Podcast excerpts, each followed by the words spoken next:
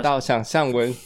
默契呢？默契呢？好，好，你 好你你你，OK，欢迎来到想象文学收音机。那这是很久没有搭档的冠宏跟洪明，所以我们连导致连开场词都没有办法在同一个瞬间说出。我可能开场十几集，所以我下意识觉得我要开场。OK，好，就是冠宏消失太久了。那冠宏消失的这段时间在做什么呢？就是呃，大家都知道之前洪他明的财富自由了，啊 好，这么直接吗？对，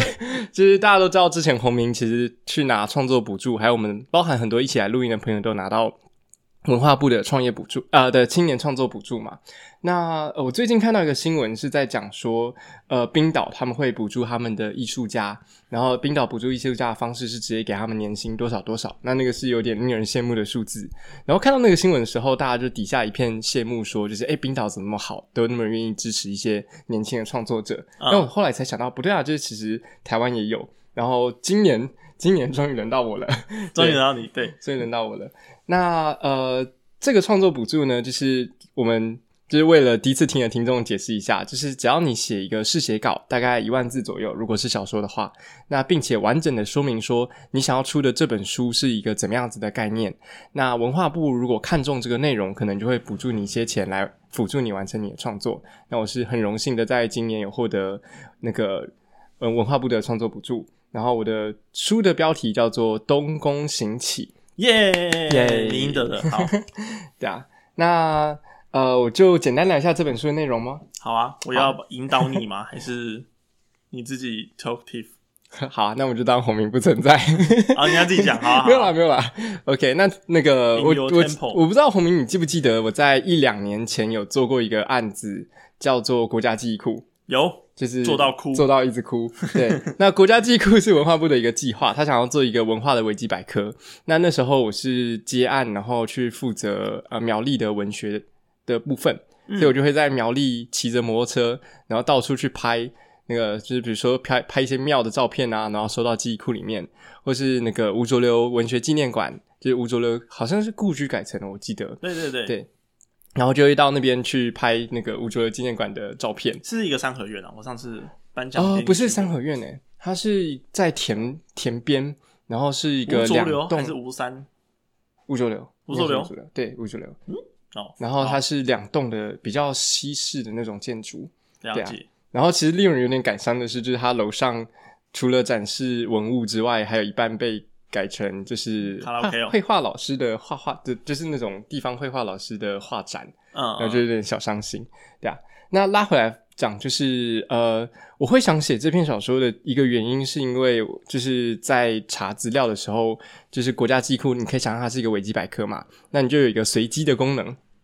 就你可以点随机，然后随机看一些你有兴趣的页面。哦我就看到一个很有趣的东西是，呃，有一个看起来很破的那种文件，就是整个泛黄，然后字看不清楚，然后破破烂烂的那种文件。然后它它它上面是写说那个呃台南大溪地区邮变代金诈骗案。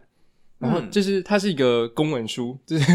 它只是就是日治时期的公文，然后那个公文就写就是有人在台南那边，然后做邮变代金的诈骗。我想说邮变代金是？邮变代金，我解释一下，就是那时候的语义跟现在语义可能有一点不一样，但你可以想象，就是呃，比如说你在网购的时候，有些功能是货到付款嘛，那货到付款其实蛮早之前就有了，所以会有一种诈骗的方式是，他用邮局寄给你一个货物，然后要你货到付款。那洪明可能就想说，诶，我最近蛮常网购的，但我怎么对这个包裹没有印象？啊，一收了之后把，就是那个，就是想说，诶，那三百块，三百块还好嘛？那我三百块付下去，然后把包裹打开，打开里面发现是一堆的石头。对对，就是他诈骗的方式，就是呃寄个包裹给你，然后要求你要领货的时候付钱，那你根本没有买这个包裹，但你领货的时候付了钱，然后里面是一堆垃圾，那他就拿到那个你领货的钱了，就是邮变代金诈骗。就是大家的脑袋怎么这么聪明，就是连这种方式都可以想得出来。对啦，一八九五年啊的那就想出来了，然后，所以这本小说其实我是想说，呃，就是包含在做国家机库的那一阵子，就很多时候是网络，就是在骑着摩托车到处拍一些文史的照片，然后骑完摩托车就找一间可能咖啡馆或便利商店停下来，就用笔电开始在打相关的内容。那打字的时候就会听到旁边会有超多的人在拉直销，超级多，对超级超级多。就是如果你去，比如说路易莎啊或是 Seven Eleven 之类的，就常常可以听到旁边那个频率是，比如说你一周七天在咖啡馆，我几乎会有三到四天，我隔壁桌就是，哎，你知道吗？我最近升级红钻会员，你要不要一起加入我们的什么什么？就是那个频率超高，然后高到我在追逐我的梦想。对我高到会有一种就是世界会毁灭的感觉，你知道吗？就是所有的人都一窝蜂的去做直销，然后我们也知道它是一个必定毁灭的，就是最后大家一定会有人赔，就是可能真的少数人你在里面赚到钱，但最后是会有人认赔杀出。然后我们都知道一些故事是谁谁谁，然后听信直销，结果家里堆了一堆箱子，对对，那里面可能都是是什么菜瓜布、拖把之类的。那那时候我就在想，就是现代的直销的呃机制极为复杂，就是你怎么升级拉人有怎么样的入入伙的金，然后你奖励怎么分润，那他如何去操纵你的心理，让你觉得说做直销是一件追求梦想的事情？对那这些东西，呃，现在是看起来非常复杂，但如果我们把时间往回退一下，就是直销它的原型长是什么样子，然后到底是怎么样的陷阱或者怎么样的设计会让人陷入这样子的一个结构之中卖梦啊，卖梦？对，然后那个我在看资料的时候就看到说，就是呃，我台湾叫比较。就是叫老鼠会嘛，是然后外国他们叫庞氏骗局，其实讲的是差不多的一件事情。那庞氏骗局它很有趣的是，它最早的诈骗标的是邮票，哦，是邮票。对，那这张诈骗标标的是邮票，它是这样骗的，就是呃，在那时候有发行一种叫做国际邮票的东西，就是嗯它可以国际通用。但有人就很聪明的发现，就是哎、诶这国际邮票怎么卖的比我们本国的邮票还便宜？然后用途是一样的，就是哦你贴一张邮票，那比如说本国的邮票是五块钱。然后国际邮票是三块钱，那因为可能一些那个汇率之类的关系，所以国国际邮票反而比较便宜。对大家就号召，哎、大家我们来买国际的邮票，那一张价差价差赚两块，我们买一百张就是两百块，买哦一万张就是多少钱？那这稳赚不赔嘛？就听起来就稳赚不赔，听起来不太像庞氏骗局，比较像是卖灵骨塔的那种投资，就是给你一个莫名的投资标的对，然后叫你丢钱进去。然后那这这样，我如果跟洪明讲说，哎、洪明，就是这个国际邮票一定赚，一定买，哇然，后这个五块你看五块马两块，哇，马上翻本，对，马上翻本，稳赚不赔。红明就是，但冠宏比较没有钱。红明，我听说你现在存款不错多，那你要不要投资一点钱？你这个就不对，你不能说你没有钱，好我没有那么我钱我钱多到靠，我钱多到靠你需要钱，对，那你需要钱啊哦，你好会哦，机会，这哇，你好会哦！对啊，就是梦想就在眼前，对对现在要不要抓住，就是你的这只手决定的。对，对，以前 我们国中当同学的时候，对哦，你对我不错，你对我不错，鸡现在给你个机会，鸡腿给你分分你吃一只。对，那他这样子就是用一个很合理的投资标的，但卷了一大堆人的钱，然后说要去买邮票，但最后一张邮票都没买。哦，对，然后成立一个公司，说我们要专门去做这件事情，然后让大家入伙集资。大家想说，哎，这个一定赚啊，那我投这个公司一定不会倒吧？这个在募资平台上也很多啊，对，就发现整个被卷走。然后，所以其实诈骗的最初跟邮票是隐隐有一点关系的。嗯所以我想要写的这篇小说叫《东东行起》，那它的故事主轴大概有几条线。是对，其中一条条线是一个集邮狂，就是他超喜欢邮票，然后就是对邮票有某种艺术的热爱，就是很喜欢集邮的人，他们会说，其实收集邮票有点像是禅修。然后那个哦禅修是、呃，你跟邮票要有缘分，你才收集得到。因哎，为真的哎，对，因为比如说，可能有些邮票它是贵，然后但是你没有机会买到，或者是有些邮票它其实并没有那么贵，但是不好流通，对，不好流通。那它市市价或许不贵，但是流通量低，所以你能够遇到什么邮票，其实是这种缘分，所以会有人觉得说，哎、集邮是一种那个修养身心的，就是有点禅意的行为在里面。真的哎，对啊，那这是可能他们喜欢集邮，然后所看到的东西。那这个集邮狂如果把它丢到日治时代，他会去收集什么邮票？那很有趣的事情是在啊、呃大家应该知道明治天皇嘛？是对，明治天皇在还是太子的时候叫做裕仁太子，嗯然后裕仁太子他其实有来台湾玩过，哦，那是那时候是对台湾来说是一件大事件，就是诶那个太子要来我们这个殖民地台湾来旅游喽，对，之殖民旅？地之旅，对，然后那时候就是整个台湾就是花了重金重金砸下去，然后要办这个太子来台湾玩的那个行程，所以现在台湾很多地方我们会看到什么太子什么太子旅社，什么太子会馆，对太子会馆，对，那个太子就是就是当初？他们呃不一定，有一些是取那个意象，啊就是因为大家会觉得太子住的地方是很高级的，然后所以有一些是取这个名字，但有一些太子为名的建筑物，就真的是当时他来玩的时候要住的地方。哎、这样有道理耶。其实，如果我们回推中国清朝时期，是没有是没有官那个皇帝或者是太子等级的官来到台湾，但日本有，OK，有趣耶。对啊，然后所以对那时候来说就是一个大事件。那这个大事件呢，是这篇小说会主要核心进行的事情。那这个有这个就是在呃我们裕仁太子来台的时候，有跟一件邮票有关的事情。然后这个邮票有关的事情是在他来的时候。呃，我现在目前查到的资料是这样，但这个资料查的我觉得可以更准确一点，是应该是在那时候，呃，日本政府发行了第一套以台湾为主题的邮票。哦，对，怎么说呢？就日本原本日本政府想说邮票当然是用我的嘛，所以上面就印樱花呀、印菊花呀、印这些就是日本自己本土象征的东西。对，然后第一次他们去印呃以台湾元素为主题的纪念邮票，就是东宫行起，就是裕仁太子来玩的时候，然后那他们就会在邮票上印新高山啊，比如说就是新高山就是玉山，对我知。道，然后它的概念是这样啦，就是日本最高的是富士山嘛，对，然后但在有了台湾作为他们殖民地之后，玉山变成了最高的山，所以对日本来说，就是他站在他们视角，他就会取名叫新高山。玉山比富士山高，嗯，玉山比富士山高，我看了知道资料是这样。对我是一个不称职的历史小说家，Google 一下，你继续讲。可以啊。那所以那个玉山那时候就会被叫做新高山，就是代表说是日本我们国土中最新的高山，叫新高山，所以就出一个新高山邮票，那其实就是玉山邮票，对啊。然后还会出那个裕仁太子自己的帅照，然后就是印在邮票旁边。然后那这件事情之中就开始有一个虚构的开启点了，所以我在想说，就是洪明你也当过公务员嘛？啊，公务员的长官就是，这可能是我错误的印象，但是在某些政重大的政策上会喜欢好大喜功。啊，好，我身为一个公务员，我相信你不能回答这个问题。对，但我的印象啦，不好意思，我觉得是没有啦。你觉得没有？OK，对啊，但我我我的印象是，有时候公务员呃或者政府机关会想要庆祝一些事情，所以就花一笔预算来印一些，比如说像纪念邮票啊这类的东西。嗯嗯嗯，那它的销量可能不一定真的很好，所以我们拉回来就是，如果今天在裕仁太子来台的时候的那批邮票卖的比市面上邮票还便宜的话，会发生什么事？啊哦，然后所以想写一个日治时期如果发生了邮票的庞氏骗局会发生什么事的故事，对啊，哦那这是我这一次写作的主题。那听到这个 podcast 的你，如果有任何被诈骗的经验，欢迎在我们底下的就是提问区那边留言告诉我们，那就是可以当做一点经验的分享，这样子。了解了解。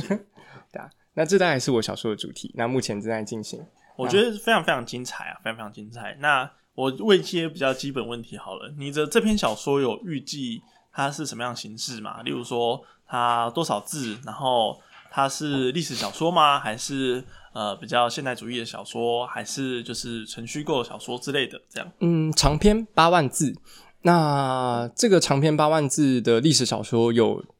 它呃取材真实的部分，就是我为了我现在试写稿是大概一万五千字左右啦。嗯嗯那当时去是投的是那个叶石涛文学奖的第一届，对那很不幸的是叶石涛文学奖第一届直接从缺。对很棒，也是。然后我想说，我跟叶石涛也算有点渊源。其实我之前帮台文馆做过叶石涛的转译专案，啊然后就是叶石涛像我的大哥一样，并并没有。对，那那个呃，在这篇小说中有一些取材真实的部分，是我光是为了写这一万五千字，就大概看了十篇左右的论文，跟一些专书还有资料，然后才发现，就是要还试图还原那个年代是超难的一件事情。对，比如说，如果我有一个角色是邮局的职员，嗯嗯嗯，他在邮局里面看到的样子，邮局是什么样子？我要找一些老照片，我才知道那时候邮局长什么样子。啊那他的工作内容是什么？那他信件怎么寄？一封信几块钱？那这些东西，如果我在小说中想要出现的话，我都得想办法找到资料去佐证，对才有办。法真的去还原那个时代的样子。对对那呃，也会有一些小说中找不到的部分，比如说我原本就是想说，诶，那个邮变代金案好像很有趣，那那个邮变代金案的资料就真的只有一张纸，就是我刚刚讲的国家记忆库里面的一张纸，嗯然后除此之外，我拿任何资料下去爬都没有办法再找到那张纸以外的资料了，所以这时候可能就是虚构得派上用场的地方。没错，没错。那我之前跟好包含洪明有在做历史主题的写作嘛？那我们在做历史主题写作的时候，会遇到一些难免是史料的空缺。那这些空缺就是能够发挥虚构的部分，所以会找差不多同时代在其他的地方发生的事情。那或许在台湾也有机会发生，对啊。哦，其实我觉得建议啦，你可以我自己在爬这个这些东西的时候，我觉得先从前面有一点，就是就是有些东西不一定要写，就是几块钱，其实读者有时候不是很 care。就是像我们的那个，我们就不要讲谁的伟大的先人前辈，然后他在写历史小说的时候，他是他是会用。对话来解释现在发生什么事情，然后他会说：“哎，现在怎样怎样怎样。”然后哦，这这艘船有几艘船过去，它的时刻表是几点几分发车，然后几点几分到这样。那但有些事情像这些事，我就觉得在小说之中可能不是那么重要，在剧之中可能重要，因为剧的画面必须很多地方都必须要真实。但是历史小说我。最近看很喜欢的作品是《石头的土球》，他就非常非常的节制使用了历史题材。我相信他的知识库是很大，因为他本身作者本身就是一个历史迷。那他但要选择怎么样的素材，就确实选择选择素材和你有你你有没有克制你想要 show off 你历史历史素材的心？没错。然后第二个第二招是，你可以去日本本国找。现在疫情，我也不是啊，不是啊，查 他们的资料，他们的大学，嗯，然后他们的研究哦。我有个东西想分享，是我在写这篇小说的时候，有一个非常重要的关键物件，是这个小说有数条的主线。那我们因为时间问题，我可能快速提。有其中一条主线是在那个白金艇打工的那个银工的铁匠学徒。什么是白金艇？那个啊。那个白白银町，sorry，对白银町是日治时期那时候台南的古地名，对，哦，古地名，对，是古地名。然后就是我，我就觉得他有一种很很很棒的语感，哦，对，他语感很好。然后我们也是在台南那边。就是就学嘛，所以就会有一种，就是我当初求学的时候脚踏他的土地，然后现在在我小说里出现。那几百年前他是什么样子？哦，我写圆环就是这个圆环。那我写的这个场景原来在我们那时候 喝，就是喝饮料时候，它哪个地方就很有趣，对啊。那小说中出现一个重要的物件，是在裕仁太子来台湾玩的时候，整个打赢的商店街有做一个，就是献给太子的礼物给他。然后那个太子，那个是一个银质的赤坎楼，银质的赤坎楼，对，银质的赤坎楼模型。那我是在台湾公益网上看到这件事情，然后他的资料也非常非常少，就目前只有看到台湾公益网上有短短的一句说，当时的工匠打造了一个银质的赤坎楼。那个日本博物馆还有诶，嗯，它是赤坎楼是非常精致的，就是精致到那个。窗花是可以，就是窗户是可以打开的啊，就是它会设计那个活动的零件，让你的窗户是可以推开的，就是精致到这个程度。对，然后听说这个赤坎楼收纳在现在的日本皇居哦，对，但我不知道它具体是在皇居的哪个收藏室，或者现在能不能被参观到。就这些资料，现在目前在网络的阶段都找不到，那可能就要更深入的去查，才有把它查到。真的，真的，但会有一个写这篇小说的小小梦想，就是真的跑到皇居，然后看。笔下的这个 赤坎楼到底长什么样子？对啊，疫情没有照片，没有照片。对，那为他拍下一片一张照片，或许就是某种我对国家记忆库的赎罪。对，不是最恨国家记忆库了吗？不会啊，我很珍惜那段时间，就是在苗栗跑来跑去的时候，甚至在骑摩托车在山里面，然后鬼打墙迷路，到处都是雾的时候，还看到石虎。就有一种 真的石虎真的存在，对，真的有那种感动。这我有拍照下来，真的看到石虎哦，对，就是在路边，然后石虎还看着我，然后看了两下之后，再从那个马路的旁边穿到森林的深处，真的，台湾守护神。嗯，那最后一个问题好了，就是因为这本书大家读者听你介绍了很多嘛，那也大概知道这本书的雏形。那你有预计什么时候会完成这本书？然后会以什么样的形式发表？然后对，预计完成什么时候？呃，我记得结案是十一月吧。对，结案跟出书又是两回事。对啊，那完成的话就是结案会乖乖结啦，那所以嗯十一月就会把这本书写完。那相关的素材其实我目前觉得还算够，然后呃出书就不确定了，出书要找出版社洽谈。可以的，那如果有出版社的同仁正在听这个 podcast 的话，这本书听起来应该蛮精彩的吧？可以的。啊，那或许就有机会可以出版这样子好，啊。那嗯你还有问的吗？还是我最后想分享一个东西？哦，好啊，你讲啊。那我觉得，不管是这篇小说或直销的残忍又迷人之处，是在那个环境中，你会发现自己不断的在朝着一个坏的方向走。其实我，我有一个还算蛮喜欢的电影，是我们在大学的时候一起看的，是《令人讨厌的松子的一生》。嗯然后松就是那个电影的故事是大致上是讲一个人，然后一步一步的越来越惨，然后在每个阶段他变得更惨的时候，你都知道他的下一步会过得更差，但人们会忍不住想要去看接下来发生什么事。真的。对，然后所以直销或许是就是从一个有正常工作的人，然后收入可能不高，但为了梦想去踏出他的第一步，但发现那一步是踏往一个错的方向，然后有人在你面前说，就是呃，就是比如说机好日子要来了，然后如果你不把握机会的话，就一辈子不可能幸福，嗯所以你就把你的手伸出去，但发现你伸出去了一张错的手。然后我我的目标是写一个小说，是你在开头就知道结局会怎么样了，就是你知道这个直销的骗局必定会破灭，但你一步一步看着破灭的样子的时候，会忍不住想看下去的小说，嗯嗯这样嗯嗯，这是目标。不错啊，不错啊，这个这个剧情架构很稳，嗯很有趣，，OK，跟我最近读的有一篇小说也蛮像，就是哦《爱丽丝旅馆》。然后